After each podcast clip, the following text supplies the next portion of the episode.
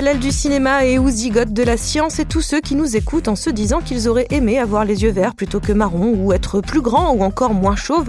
Dans tous les cas, bienvenue dans ce nouvel épisode de 7ème Science où le 7ème art la ramène. Sa science, un podcast produit par Binge Audio et Sorbonne Université. Le principe est assez simple, on prend un film, on se pose des questions plus ou moins insolites et on fait répondre un ou une expert, experte.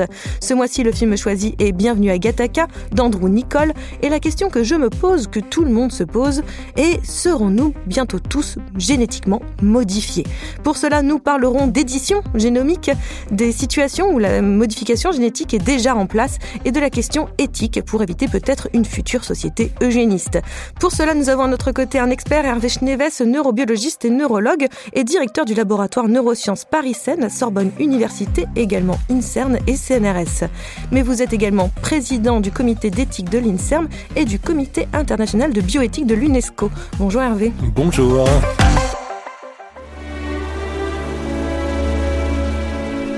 La Riviera, c'est là où j'ai été conçu. Rien à voir avec la Riviera en France. La voiture fabriquée à Détroit. On disait qu'un enfant conçu dans l'amour avait une plus grande chance d'être heureux. C'est une chose que l'on ne dit plus. Je ne comprendrai jamais ce qui a poussé ma mère à placer sa confiance dans les mains de Dieu plutôt que dans celles de son généticien local. Dix doigts, dix orteils, c'est tout ce qui importait autrefois. Plus maintenant. Le jour où je suis né, alors que je n'étais âgé que de quelques secondes, le moment exact et la cause de ma mort étaient déjà connus. Avant de rentrer dans le vif du sujet, petit rappel des faits dans Bienvenue à Gattaca. Sorti en 1998 en France, il s'agit du premier long métrage d'Andrew Nicole. Le film se passe dans un futur proche où les voitures électriques ont un look rétro et où le séquençage du génome d'une personne a remplacé les profils Tinder.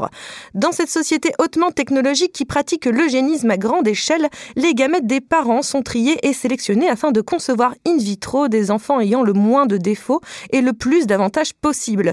Bien que cela soit officiellement interdit, entreprises et employeurs recourent à des tests ADN discrets afin de sélectionner leurs employés. Ainsi, les personnes conçues de manière naturelle se retrouvent reléguées à des tâches subalternes. Gattaca, le Gattaca du titre, est un centre d'études spatiales hautement sélectif dans lequel rêve d'entrer Vincent, issu d'une procréation naturelle. Il monte alors une immense imposture avec l'aide de Jérôme, homme au capital génétique idéal mais handicapé suite à un accident en se faisant passer pour ce dernier. Avez-vous pu voir le film, Hervé? Oui, bien sûr, c'est un grand classique euh, de cinéma de science-fiction et de la discussion sur le déterminisme génétique.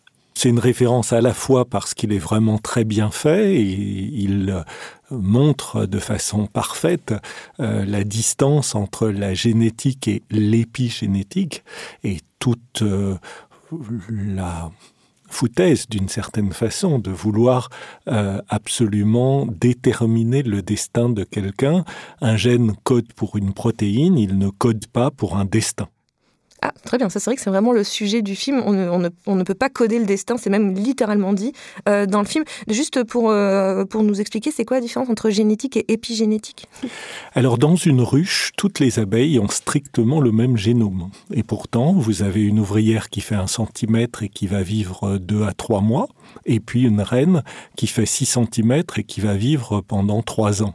La seule différence, c'est que la nourriture de la larve de ce qui va devenir une reine, c'est du miel plus 15% de gelée royale. Donc une simple modification de la nourriture de la larve va faire que l'expression des gènes est différente et donc vous allez avoir cette différence de phénotype euh, entre l'ouvrière et la reine. Pourtant, c'est strictement le même génome. C'est exactement comme cela qu'à partir du même génome, nous avons 400 sortes de cellules différentes dans notre organisme. Un neurone du cerveau a exactement le même génome qu'une cellule de foie. Et pourtant, grâce aux facteurs épigénétiques, l'une se différencie en cellules du cerveau, l'autre se différencie en cellules du foie. Merci pour cette, pour cette petite précision. D'ailleurs, vous parlez de, cellules du cerveau. Vous, vous êtes euh, neurologue, euh, par exemple. Et pourtant, vous nous parlez aussi ici de, génétique. Alors, euh, expliquez-nous un petit peu, c'est quoi un gène? Ça sert à quoi un gène? Alors, on va comparer un gène. Un gène, c'est une unité d'information. Et on peut le comparer à une unité d'information qu'on connaît bien, c'est le mot. et vous avez des dictionnaires de mots, ben, au fond, notre génome, c'est une sorte de grand dictionnaire avec 22 000 mots. Et vous savez que les mots, ils peuvent avoir des formes différentes selon la conjugaison, selon qu'on ajoute un préfixe euh, ou un suffixe. Eh bien, c'est la même chose pour les gènes où il peut y avoir ce qu'on appelle un épissage alternatif. À partir de ça, ce qui compte aussi dans les mots, c'est le contexte dans lequel ils sont, la phrase. Et vous imaginez bien que si vous regardez votre traitement de texte, vous écrivez euh, une phrase, euh, je me suis levé de bonne heure, et puis euh, vous effacez une ou deux lettres de cette phrase tout en gardant exactement le même enchaînement, votre phrase ne veut plus avoir de sens. C'est ce qu'on fait avec ce qu'on appelle l'édition du génome, où on va couper avec les fameux ciseaux CRISPR euh, et l'enzyme Cas9. Et la cellule elle-même va chercher à réparer, et en réparant, elle va faire des erreurs, elle va rajouter ou enlever une ou deux lettres. Et donc la phrase n'aura plus de sens, et si votre objectif c'est d'empêcher un gène de s'exprimer, eh bien, comme la phrase qui n'a plus de sens, le mot, l'unité d'information, n'aura plus de sens. Beaucoup plus compliqué quand vous faites une faute d'orthographe. Vous vouliez écrire poème et vous avez écrit poète. Alors vous voulez changer le M en T ou le T en M. Là, c'est plus compliqué parce qu'il faut vraiment remplacer. Et là, c'est vraiment l'édition.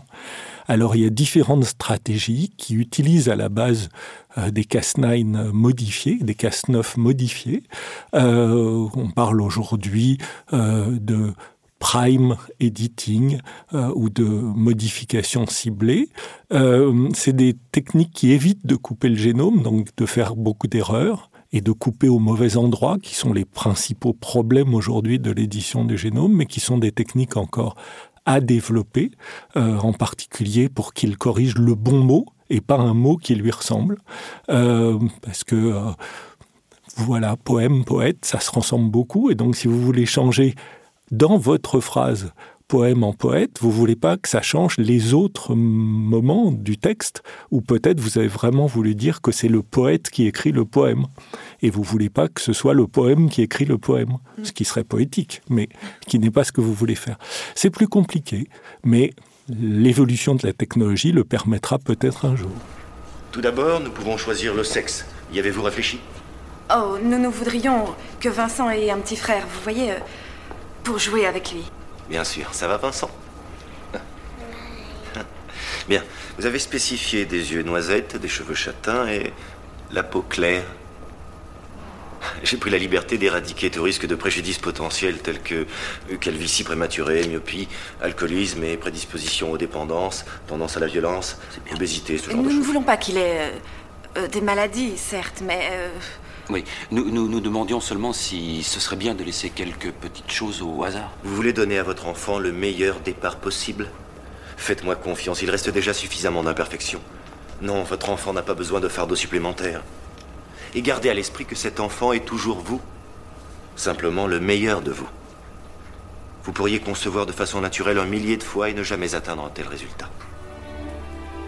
Mais tout ça, cette, cette technologie euh, pour modifier le, génome, c'est assez récent. Même d'ailleurs, euh, rien que le, séquençage, je crois, du, génome, c'est quand même une technologie assez, assez récente, en fait. C'est assez récemment qu'on a su le faire. Ah oui, c'est quelque chose qui est émergé à la fin des années 70, euh, dans les années 70, et le séquençage du génome humain qui était prévu à ce moment-là, en 2040, a été réellement effectué en 2000, et puis il y a eu des sauts technologiques en particulier grâce à l'informatique. Sans la bioinformatique, on n'aurait jamais pu faire les progrès qu'on a fait. Donc, effectivement, aujourd'hui, un génome humain, c'est quelques minutes de séquençage avec les nouvelles stratégies euh, ultra parallèles en nanopores. Euh, donc, on a fait des progrès terribles. C'est d'ailleurs ce qui a permis euh, de très rapidement décrypter le génome et mettre au point des tests pour le virus euh, SARS-CoV-2 du Covid-19. C'est intéressant de, se dire que le film est sorti lui en 98 et que c'est en 2000 qu'on a réussi à faire le, séquençage du, génome humain.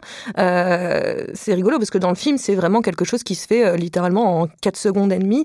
Et ils nous disent que c'est dans un futur proche. Finalement, ils n'étaient pas très très loin d'une certaine réalité en fait. Euh. La science-fiction s'alimente toujours de réalités extrapolées et ce film avait bien visé les choses. C'est un peu plus du tri de cellules que de l'édition du génome dans le film parce qu'à l'époque l'édition du génome n'était pas encore faite, mais euh, cette édition du génome, comme toujours, même si le prix Nobel vient d'être donné à Emmanuel Charpentier et Jennifer Doudna euh, pour des travaux qui ont été publiés en 2012, on a commencé à faire de l'édition du génome il y a 50 ans avec euh, la recombinaison homologue. Il y a déjà eu des prix Nobel, euh, euh Capecci, euh, et tout ce qu'on a dans nos laboratoires comme souris transgéniques ont été obtenus déjà par une forme d'édition du génome. Et puis, il y a 20 ans, ça s'appelait les méganucléases, les talènes, les doisingues.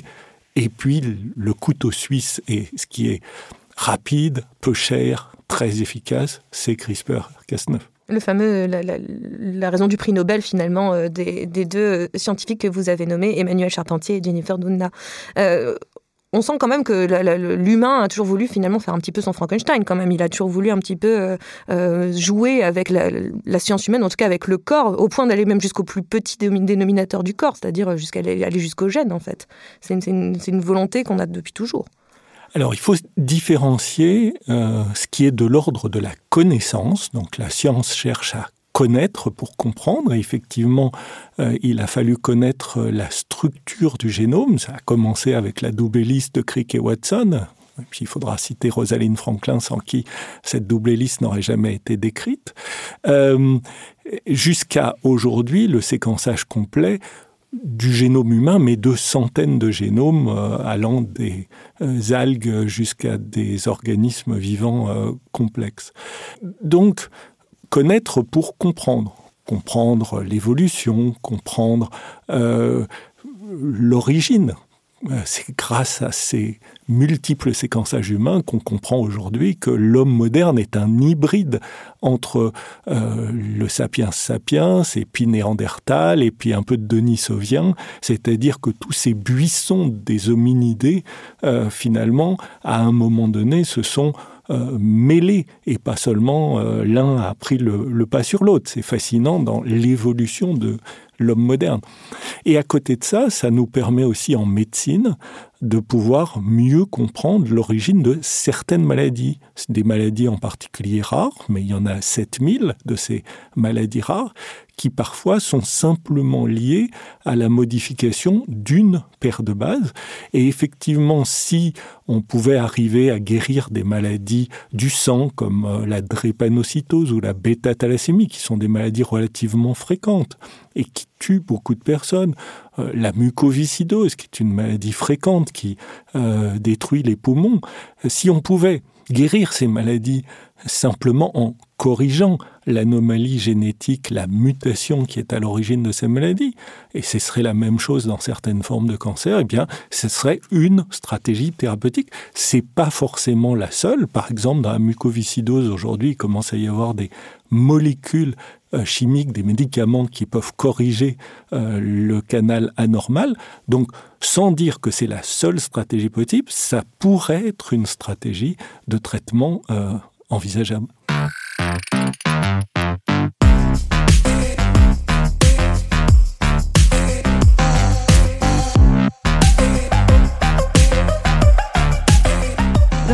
Dans, Bienvenue à Gataka, d'ailleurs Gataka, si je dis pas de bêtises, ça reprend des lettres qui représentent des acides nucléiques. Euh, j'ai peur de dire une énorme bêtise. Non, non, c'est le, c'est exactement les quatre lettres qui composent l'ADN. Euh, T, C, G, A, et c'est comme ça qu'est composé le le titre Gataka. Merci, j'ai peur d'employer les mauvais mots. Euh, merci de, me confirmer. L'édition du, génome, elle est, partout dans ce film et elle est plus que tolérée. C'est-à-dire que clairement, on, est, on est, on est, on est complètement scanné ou même on est prévu, on est programmé euh, dès la naissance. Euh, mais elle est, elle est pratiquée là sur des humains. Mais à l'heure actuelle, où est-ce qu'on peut retrouver ces modifications génétiques? Où est-ce qu'on on les pratique déjà dans notre monde là en 2020 alors il y a déjà sur le marché des plantes euh, génétiquement modifiées par édition du génome. Euh, par exemple, euh, une huile de soja dans laquelle on a rééquilibré la balance entre les oméga 3 et oméga 6. Dans le domaine animal, il y a des vaches laitières, euh, la race Holstein, chez qui a été mimée la mutation Angus qui empêche la croissance des cornes. donc on a fait des vaches laitières sans cornes. Pourquoi on ne veut pas les cornes? Euh, pour éviter qu'elles se blessent entre elles, pour éviter qu'elles blessent euh, les, les paysans qui s'occupent d'elles. Ah, c'est dans une idée un petit peu de, production quand même. Hein. Euh. Utilitariste. Ah voilà, bah, utilitariste. utilitariste.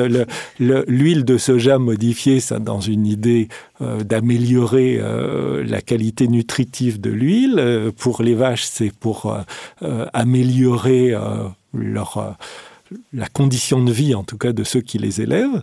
Euh, voilà. Euh, donc ça, ce sont déjà des produits, euh, des champignons qui ne deviennent pas gris, qui se conservent plus longtemps, des choux qui ne donnent plus d'aigreur d'estomac en supprimant une des enzymes du chou. Voilà des exemples de produits qu'on peut déjà trouver sur le marché. Et sur les animaux aussi, est-ce qu'il y a des, choses qui sont finalement modifiées génétiquement? Donc, bon, déjà, la nourriture, forcément, ça influence notre être humain finalement, puisque si on mange un, soja qui est peut-être plus de valeur nutritive, ça a quand même euh, ça, a déjà une certaine influence sur nous. Mais est-ce qu'il y a des, modifications génétiques qui viennent toucher l'humain sans que ça touche directement l'humain, mais qui peuvent peut-être être liées à l'humain? Alors, il y a beaucoup de recherches pour essayer d'améliorer des stratégies thérapeutiques. Euh, alors, par prévention ou par, euh, enfin, à but curatif. Alors, dans la dimension prévention, c'est toutes les questions autour, euh, en particulier, des maladies transmises par les moustiques. Et il y a des techniques qui utilisent l'édition du génome, qui s'appellent le forçage génétique, qui pourraient amener à supprimer une population entière de moustiques euh, pathogènes euh, et on chercherait à supprimer euh, le paludisme, puisque le paludisme est transporté par les moustiques. Le moustique, c'est le plus dangereux des animaux de la Terre, puisqu'il y a un million de morts chaque année euh, liés au paludisme, à la dengue, à chikungunya, à Zika, à toutes ces maladies transportées par différents types de moustiques. Ça pose d'autres questions sur la biodiversité, sur la stabilité de la construction. Donc c'est des questions de recherche, mais c'est une stratégie qui est aujourd'hui en cours de développement. De façon plus directe, euh, pour le cancer, par exemple, il y a des stratégies qu'on appelle l'immunothérapie, et en particulier la fabrication de euh, cellules de l'immunité qu'on appelle les lymphocytes T, et faire un, à leur surface une espèce de harpon euh, qu'on appelle un antigène chimérique et euh, ces stratégies qu'on appelle CAR-T, CAR pour chimère et T pour les lymphocytes T, sont des stratégies d'immunothérapie des cancers qui semblent extrêmement prometteuses, en tout cas de multiples essais cliniques euh, ont déjà été faits ou sont en cours pour cette stratégie thérapeutique. D'ailleurs, sur ce sujet, je vous renvoie euh, au podcast précédent euh, avec euh, Mehdi Touat, où on avait parlé du cancer, notamment du cancer du cerveau, mais on avait abordé cette question de l'immunothérapie. Donc voilà, je vous fais un, petit lien entre. on se fait de l'autopromo dans, dans cette émission, visiblement. Peu importait le nombre de mensonges dans mon CV, mon véritable CV était dans mes cellules. Pourquoi investirait-on tant d'argent pour m'entraîner? Alors qu'il y a un millier de candidats avec un bien meilleur profil. Bien entendu, la discrimination est illégale. On appelle ça du génoïsme. Mais personne ne prend la loi au sérieux. Si vous refusez de révéler la vérité, ils peuvent toujours faire des prélèvements sur une poignée de porte ou une poignée de main. Ils peuvent même prélever de la salive sur votre demande d'emploi. En cas de doute, un légitime dépistage de drogue peut tout aussi bien se transformer en un coup d'œil illégitime sur votre avenir dans la compagnie. Il est précisé, comme je l'ai dit au début, dans le film que il est illégal de discriminer en fonction euh, du patrimoine génétique de chaque personne, euh, mais dans les faits, tout le monde s'en fout. C'est-à-dire que de cette loi, tout le monde s'en fout euh, et, euh, et, discrimine à tout va. Euh, mais la population est comme classée. On a l'impression d'être dans le meilleur des mondes, un petit peu d'Aldous Huxley, où vraiment on a des classes en fonction de qui est le mieux génétiquement et qui est le moins bien génétiquement. Et personne n'a à se plaindre, puisque après tout, c'est comme ça, c'est la vie. Et donc c'est là où en fait finalement le film vire complètement à la dystopie. Donc de nos jours, c'est toujours interdit de modifier les humains, j'imagine. Rassurez-moi. Ah oui, bien sûr. Ah. Ça, et tout particulièrement en France et dans 29 pays qui ont signé la Convention d'Oviedo. Que 29 que 29 pour l'instant, effectivement. mais il y a plus de 200. Enfin, Oui, oui, oui, mais il n'y a que 29 pays qui ont signé la Convention d'Oviedo. Euh, et donc, euh, on a un article 13 qui interdit toute modification génétique transmissible à la descendance. Donc, c'est clairement euh, indiqué. Euh, mais comme vous le dites, que 29 pays, donc des pays non signataires d'Oviedo, la Chine, mais d'autres euh, pour des raisons qui trouvent que Oviedo est trop contraignant, la Grande-Bretagne, ou trop, trop laxiste, trop laxiste, l'Allemagne euh, n'ont pas signé euh, la convention d'Oviedo. Donc, euh, on, a cette, cette, interdiction. Et cette interdiction, elle est pour de bonnes ou de moins bonnes raisons. Elle, est, elle doit en tout cas nous amener à nous poser la question de pourquoi, pour quelle raison, quelle pourrait être la raison qui pourrait nous conduire à modifier génétiquement un être humain. Et les réflexions éthiques ont conduit euh, à adopter un minimum de trois points. Le premier, c'est bien évidemment de considérer la balance bénéfice-risque. Euh, quel en serait le bénéfice, quel en serait le risque. Euh, et pour cela, il faudrait que sur le plan scientifique, les techniques qui permettent de modifier l'humain, et tout particulièrement euh, dès son premier stade, soient des techniques maîtrisées, qu'elles soient fiables. Or, aujourd'hui, on ne sait pas faire une édition du génome euh, chez euh, l'embryon dès son premier stade, même pour ce que je vous ai dit tout à l'heure sur l'immunothérapie des cancers, ça ne fonctionne que parce qu'on est capable de trier parmi des millions de cellules les cellules qui sont correctement modifiées. Parce que c'est magnifique ces ciseaux moléculaires, mais ça fait des coupures à des endroits qu'on ne veut pas, et puis de temps en temps, où ça coupe qu'un des deux brins de l'ADN, vous savez, cette double hélice, bah, il y a deux brins, si ça coupe qu'un des deux brins, ça va être réparé de guingois. Euh, voilà, il y a beaucoup encore de maîtrise de cette technique à obtenir. Dans certains cas, c'est pas grave si on peut trier les cellules et ne prendre que les bonnes. Dans d'autres cas, c'est dramatique puisque sur un embryon humain, vous avez qu'une seule cellule, donc ou c'est parfait ou, ou c'est pas possible. Donc, les conditions scientifiques la balance entre bienfaisance, on guérit une maladie, et non malfaisance, on provoque une autre maladie. Et puis il y a les questions de justice, justice pour l'individu, permettre une vie en bonne santé, justice pour la société, ça c'est les questions de l'accessibilité au traitement et du coût que ça représente.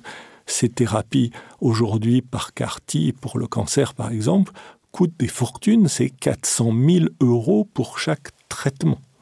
Et donc la question de la soutenabilité en termes économiques de ces stratégies euh, thérapeutiques. Évidemment, à côté de la science, il y a la raison médicale. Est-ce que la maladie est d'une suffisante gravité pour justifier une intervention sur le génome? Et puis enfin, il y a une question démocratique, sociétale.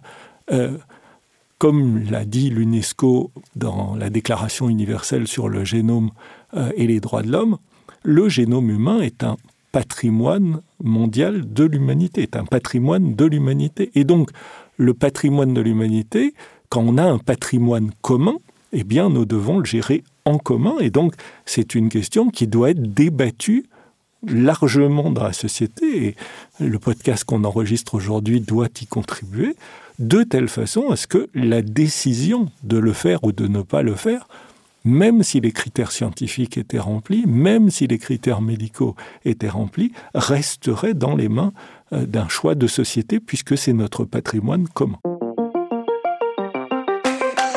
vous faites partie de du comité, enfin de plusieurs comités d'éthique, on les a cités au début, euh, à l'INSERN et à l'UNESCO, comme vous venez de le dire. Euh, comment ça fonctionne, ces, ces comités enfin, et, comment vous dites à un moment donné, là c'est la limite en fait. Ah, ceci est la limite à ne pas dépasser. Comment on fixe la limite? Parce que là, vous venez d'évoquer, il y a plein de critères euh, que ce soit euh, scientifiques, médicaux, économiques, sociaux, euh, et puis même un peu, moraux aussi, ou, l'idée du commun, puisque c'est ce patrimoine commun qu'on a tous. C'est quand même une belle machine, hein, le, corps humain, faut pas l'oublier. Comment on décide à un moment donné comment on met la limite? Et où on met la limite?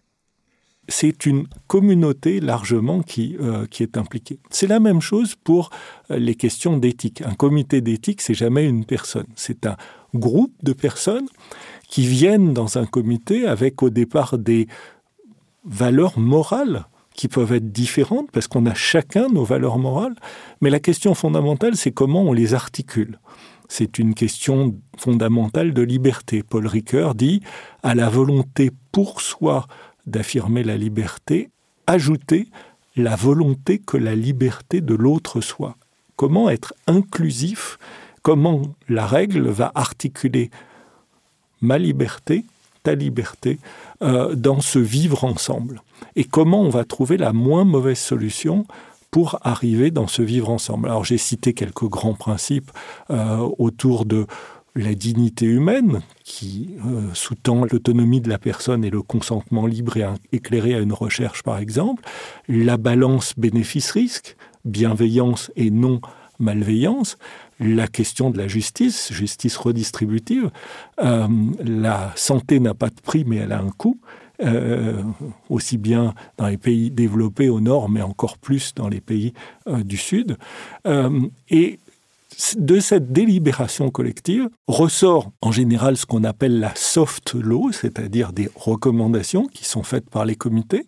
Et cette soft law qui est issue de la réflexion, elle peut devenir au fur et à mesure un certain nombre de normes. Ça s'appelle la déontologie. Les scientifiques ont une déontologie. Vous ne pouvez pas faire une expérimentation animale sans un certain nombre de règles pour protéger la qualité de vie de l'animal, empêcher sa souffrance. Et ensuite, cette déontologie peut s'implémenter dans des lois. On connaît en France les lois bioéthiques, qui sont en cours de révision d'ailleurs actuellement, et qui encadrent en particulier toutes les interventions sur le corps d'une personne au bénéfice d'une autre personne et toutes les interventions sur le corps des organes ou des cellules du corps. Et donc on va y venir justement à ce, franchissement peut-être de ce qui paraît être l'interdit, la modification du, du, génome humain. Euh, ça a été le cas en novembre 2018, je crois, sont nés deux jumelles chinoises euh, qui ont été génétiquement modifiées euh, pour être résistantes au virus du sida. Euh, donc clairement, là, on a, on a passé un cap, en fait. Mais ça, ça, ça a créé une sacrée tempête, en fait, aussi au, sein de la communauté scientifique.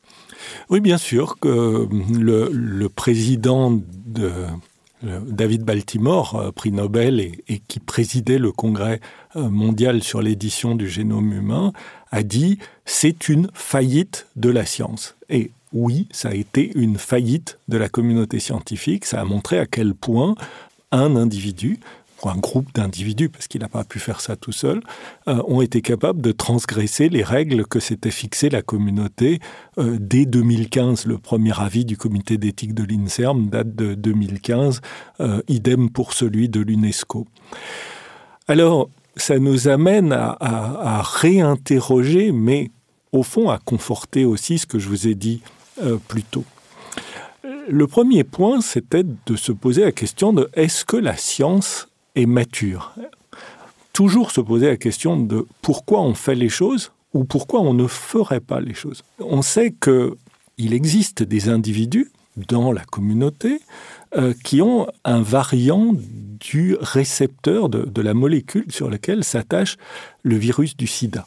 15% de la population dans les pays nordiques, Suède, euh, Norvège, 3% euh, dans les pays du Sud, Italie, Espagne, mais ces gens ont ce variant d'une molécule qu'on appelle CCR5 et qui empêche le virus du sida de s'accrocher et donc de rentrer dans les cellules, et donc ils ont une certaine forme de protection contre le sida. ce chercheur chinois a dit bah, Moi, je vais faire la même chose avec l'édition du génome. Je vais reproduire ce mutant CCR5 pour protéger les gens du sida. Alors, à partir de là, on recommence les trois questions. Un, la science. Bah, la science, elle n'est pas mûre du tout. Et malheureusement, c'est ce qu'on a vu, et ce qu'on a vu à Hong Kong, et ce qu'on a vu dans le génome de ses jumelles. Il n'a pas reproduit la mutation parce que la science en est aujourd'hui incapable. Il a créé d'autres mutations dont nous ne savons absolument pas l'effet. Donc, scientifiquement, c'est tout à fait condamnable. C'est de la très mauvaise science qui a été faite. Ensuite, il y a la question médicale. Était-il justifié de faire cela? Pouvait-il prendre le risque de faire une modification du génome pour prévenir le sida? Alors certes, le sida, c'est une maladie grave, mais ces enfants n'étaient absolument pas malades. C'était même pas existant. Et puis, il y a bien d'autres manières de se prémunir de l'infection par le sida. Donc, encore une fois, c'est un scandale médical. Et puis enfin, on a dit que c'était le patrimoine mondial, euh, le patrimoine commun de l'humanité. De quel droit il s'est permis de toucher au génome d'êtres humains alors que tout ça n'a pas été débattu et tout ça a été fait en secret, en mentant aux parents, euh, en leur promettant des choses impossibles. Donc tout ça est scandaleux. Mais vous voyez que, en tout cas au niveau mondial, ça a été un scandale et ce scandale nous a conduit à nous réinterroger et euh, il y a eu une commission internationale des académiques qui a produit récemment un rapport sur dans quelles conditions, si un jour la science le permettait, euh, et pour qui euh, ce type de technique serait envisageable. Et puis très prochainement, l'OMS, euh, à partir d'un groupe de travail auquel j'appartiens, va produire un guide de gouvernance de ces questions d'édition du génome pour que, je l'espère, plus jamais ceci ne se reproduise. Donc c'est pas tout de suite qu'on va être dans une société eugéniste, on peut l'espérer. Alors il faut, il faut le combattre, mais euh, l'eugénisme de Gattaca, il utilise des techniques euh, aujourd'hui banales, des techniques de, de, séquençage du génome, et il utilise euh, une croyance absolument infondée dans le déterminisme génétique. La plupart des variations que nous avons dans notre génome, nous n'en connaissons pas la signification. Nous ne savons pas qu'est-ce que ça change d'avoir un T plutôt qu'un C dans tel ou tel endroit de notre génome. Ne serait-ce que parce qu'aujourd'hui, les mots dont je parlais tout à l'heure, ça ne représente que 2% de la séquence du génome. Tout le reste du génome, il est impliqué plus dans des phénomènes de régulation. C'est très dynamique un génome. Comme je l'ai dit, comment on fait une cellule de foie ou comment on fait un neurone, nous en ignorons euh, beaucoup d'éléments, ou dans des éléments de l'architecture. Il faut imaginer que ce ruban qui fait un mètre de long et qui tient dans un noyau qui fait euh, quelques euh, micromètres, eh bien, il faut des, des, stratégies de repliement, de compaction et de décompaction extrêmement sophistiquées. Donc, il y a toute une architecture de ce ruban de, d'ADN qui est extrêmement complexe. Et là encore, nous en sommes très ignorants. Nous commençons à peine à le comprendre. Donc, cette dynamique de notre euh, génome, euh, c'est ça le, grand enjeu maintenant, qui va bien au-delà de ATGC, qui va euh, bien au-delà d'avoir un dictionnaire. Il faut maintenant comprendre les mots et surtout les comprendre dans les phrases dans lesquelles ils s'expriment. Il faut comprendre la syntaxe maintenant, c'est un peu ça. Et les langues. Et les langues. Ah oui, en plus, il y, a plusieurs langues. Merci de nous avoir expliqué euh, un, petit peu, euh, en tout cas de nous donner un petit peu une idée euh, de, de, la modification génétique et de ce qui est possible et pas possible et comment on en définit les limites. Avant de vous laisser, je vais vous poser une petite question cinéphile, puisqu'après tout, moi, je vous ai imposé un film, Bienvenue à Gataka. Maintenant, c'est peut-être à vous de me recommander ou de recommander à, ceux qui nous écoutent un film que vous, vous aimez bien, que vous avez peut-être découvert récemment ou pas, mais que, que vous appréciez, que vous aimeriez faire découvrir. Alors faire découvrir un film, si moi je vais, me replonger dans les classiques parce que si et ça n'a rien de scientifique, mais si jamais un, de nos auditeurs euh, n'avait pas encore vu et quand je dis vu, revu, re-revu euh, Casablanca de Michael Curtis, euh, c'est vraiment une partie du bonheur de la vie qui lui manque. et donc voilà c'est juste indispensable. Je pense que euh, ça peut être à la fois la découverte d'un grand cinéma, d'un immense acteur évidemment avec Humphrey Bogart et Ingrid Bergman. Euh, ce que c'est que l'amour, la tendresse, la nostalgie, l'héroïsme, euh, tous les ingrédients qu'on aime. Voilà, voir et revoir. Ah, merci Hervé, we'll always have de génome entre nous en tout cas. Merci euh, Hervé euh, Schneves d'être venu nous donner des nouvelles de notre futur génétiquement modifiable. Septième science, c'est fini pour aujourd'hui, mais on se retrouve dans un mois pour un nouvel épisode de ce podcast produit par Binge Audio et Sorbonne Université. En attendant, vous êtes parés pour briller dans les dîners.